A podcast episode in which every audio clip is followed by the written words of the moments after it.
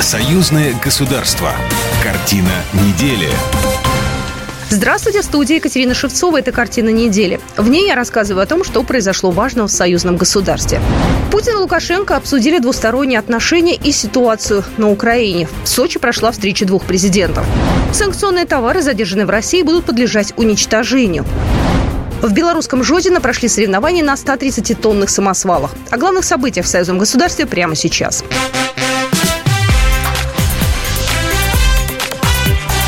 Главное за неделю. В Сочи прошли переговоры глав России и Беларуси Владимира Путина и Александра Лукашенко, которые президенты запланировали ранее в соответствии с графиком встреч двух лидеров. Владимир Путин, открывая встречу с белорусским коллегой, отметил, что в обсуждении будут продолжены контакты, консультации по поводу российско-белорусских отношений, взаимодействия, прежде всего в сфере экономики.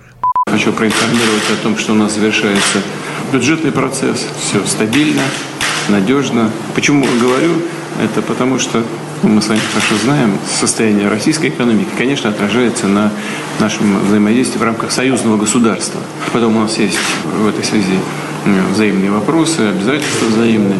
Есть необходимость, мне кажется, сверить часы по некоторым вопросам. Владимир Путин сообщил, что готов проинформировать Александра Лукашенко о дискуссии с лидером КНДР Ким Чен Ыном по ситуации в регионе и на украинском направлении. Президент России также заявил о своем намерении пообщаться с белорусским коллегой по нашему самому острому вопросу по ситуации на украинском направлении и вокруг украинского кризиса. В начале встречи Александр Лукашенко поздравил Владимира Путина с успешным проведением единого дня голосования в России. Второй вопрос, который обозначил для обсуждения Александр Лукашенко, стало интеграционное сотрудничество. Мы уже констатировали факт, что э, наши должностные лица неплохо поработали, э, выполняя наши поручения. Более 80% э, задач выполнено, которые мы поставили перед правительством. Еще три месяца есть.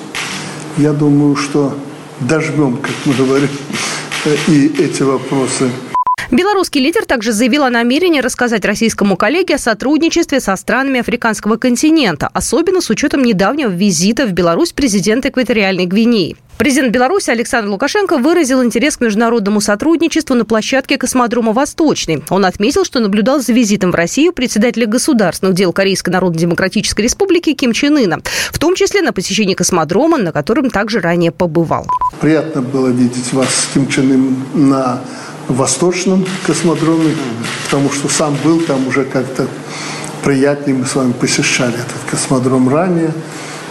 Я думаю, что мы можем подумать и о сотрудничестве где-то на троих. Э, Северная Корея, Россия. Знаю, что интерес огромный у э, кореян к вам. Э, я думаю, кусок работы и Беларуси там найдется с учетом тех проблем, которые существуют.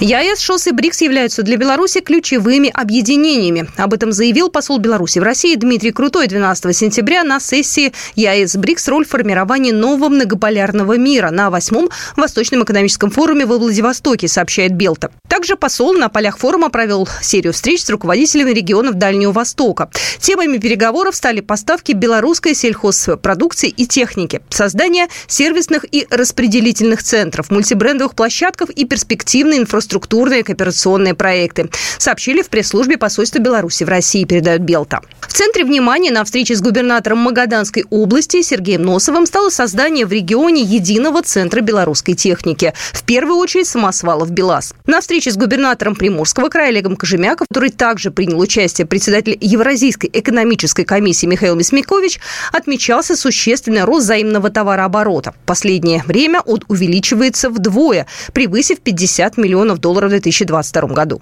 А по итогам шести месяцев этого года товарооборот Беларуси и Приморского края почти достиг уровня всего 2022 года. Коллегия Таможенного комитета Союзного государства предупредила белорусов о запрете ввоза на территорию России продукции стран, которые ввели экономические санкции против России. В частности, запрет коснулся поставок говядины, свинины, овощей, фруктов, ягод, мяса птицы, рыбы, отдельных видов водных беспозвоночных, сыров, молока, молочных продуктов. Продукты нельзя ввозить из США, стран ЕС, Канады, Австралии, Королевства Норвегии, Украины, Албании, Черногории, Исландии, Княжества Лихтенштейн, Великобритании и Северной Ирландии. Финляндии. Данное решение было принято на заседании группы высокого уровня Совета министров союзного государства, где было отмечено, что, несмотря на санкции, рост товарооборота между Россией и Беларусью увеличивается. Дмитрий Крутой, чрезвычайный полномочный посол Беларуси в России плюс 20% к уровню прошлого года. Это если мы говорим об экономике, экспортно-импортных а, потоках. Э, сохранен, вот Алексей Лугович сегодня правильно отметил, сохранены на положительном уровне абсолютно все экономические показатели важнейшие, от ВВП до реальных заработных плат. Санкционные товары, задержанные в России, будут подлежать уничтожению. Решение России о введении запрета на ввоз таких товаров также затрагивает взаимную российско-белорусскую торговлю. Так, ввезенные в Беларусь санкционные товары 6 августа 2014 года не могут перемещать в Россию за исключением случаев их таможенного транзита в установленном порядке. Напомним, президент России Владимир Путин продлил до конца 2025 года срок действия указа номер 20, согласно которому в стране утверждена доктрина продовольственной безопасности. Согласно ей, государство обязано защищать российский рынок от недобросовестной конкуренции со стороны иностранных производителей сельскохозяйственной продукции, сырья и продовольствия. Уникальные документы, газеты и плакаты до военного времени представили в Минске. Ко Дню народного единства в администрации президента открылась масштабная экспозиция, посвященная периоду очень важного исторического события. В 1939 году Западная Беларусь воссоединилась с Белорусской ССР. В начале 20 века на территории Польши продолжали издаваться белорусские газеты. Они и стали основой выставки. Игорь Сергеенко, глава администрации президента Беларуси. Вызывает интерес многие документы. Некоторые впервые в таком вот именно формате, в таком объеме показываются. Свою историю нужно знать. И я вижу, что в общественном сознании этот праздник уже ну, укореняется. И нужно проводить дальше эту работу, чтобы действительно он занял те же позиции, как и праздник 3 июля, 9 мая, День Победы. Уникальные экспонаты появились и во Дворце независимости. Среди них шкатулка с изображением встречи бойцов Красной Армии, которые освобождали Западную Беларусь. В фойе еще одна выставка. На ней представлены работы белорусских мастериц, национальные костюмы, вышивка и художественная роспись. Авторы поделок разных возрастов и профессий. Напомним, праздник День народного единства в Беларуси учрежден указом президента три года назад. Он стал ежегодным и отмечает его 17 сентября. В этот день телеканал «Белрос» будет вести из Минска прямую трансляцию патриотического патриотического форума «Мы белорусы». В Беларуси на этой неделе прошла работа российско-белорусской конференции «Женский бизнес. Международная интеграция. Инновационное развитие». Главная цель мероприятия – выстроить коммуникации между женщинами-предпринимателями из двух стран. Главным мероприятием конференции стало проведение международной биржи субконтракции среди женщин-предпринимателей. Отмечается, что площадка стала традиционной, а конференция может стать ежегодной. На БелАЭС в Гродненской области первый энергоблок будет выведен в планово-предупредительный ремонт в первой половине октября. Об этом сообщили в Минэнерго Беларуси. Как пояснил глава ведомства Виктор Каранкевич, предусматривается проведение регламентных работ, в том числе по перегрузке ядерного топлива в активную зону реактора. Кроме того, будет проведена широкая диагностика технологических систем реакторного отделения, машинного зала и турбинного цеха. К плановому ремонту будут привлечены российские и белорусские организации.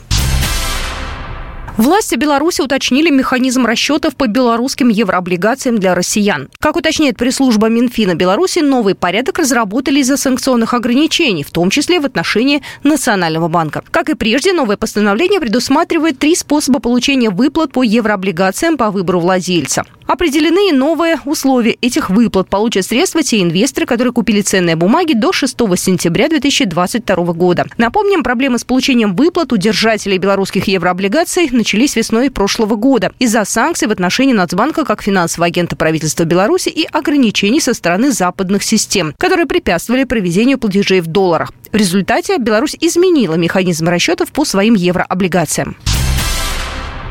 В белорусском городе Жодино прошли соревнования на 130-тонных самосвалах. Маршрут проложили по испытательному полигону завода-производителя «БелАЗ». Рельеф максимально приближен к карьерным условиям. Среди 30 участников водители большегрузов из Беларуси, Узбекистана, Ирана и России. Больше километра с поворотами и подъемами. На трассе 9 участков. На каждом испытании, которые должны пройти водители. Например, проезд неровности, восьмерка, габаритный коридор и заезд в бокс. Во время движения по маршруту участникам нужно проколоть несколько шариков на бампере. За точностью следят судьи. Михаил Рак, главный судья соревнований.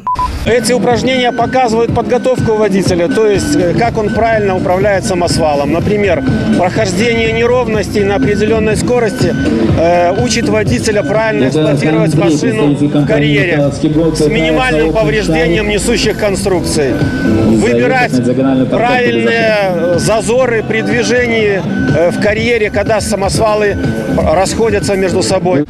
Один из самых опытных операторов из Новосибирска за рулем такой машины впервые. Начинал с модели, которая перевозила до 60 тонн. Сейчас его рабочая машина вмещает в 4 раза больше. В кузове чаще оказываются антрацит и уголь, но езда налегке оказалась испытанием. Евгений Щагин, оператор самосвала из России. Для меня самой тяжелой была диагональная парковка, так как э, заезжать пришлось э, левым боком, маленько как бы непривычно. 130-тонник – топовая модель. Во всех странах-участницах соревнований есть такие самосвалы. Жодинский производитель поставляет свою продукцию в 80 стран мира. Об этом рассказал Сергей Никифорович, генеральный директор Белорусского автомобильного завода. Критерии, которые мы руководствовались э, по выбору э, участников, достаточно простые. Это в первую очередь надо отдать практически всю свою жизнь, трудовую карьеру, самого себя нашему бренду, нашему продукту. Без подарков не остался никто. Всем участникам вручили карту клуба операторов. Она позволяет приехать на завод снова, например, с семьей и уже на экскурсию. Вот такие события происходили в жизни союзного государства на этой неделе. С вами была Екатерина Шевцова. Программа произведена по заказу телерадиовещательной организации союзного государства. Картина недели.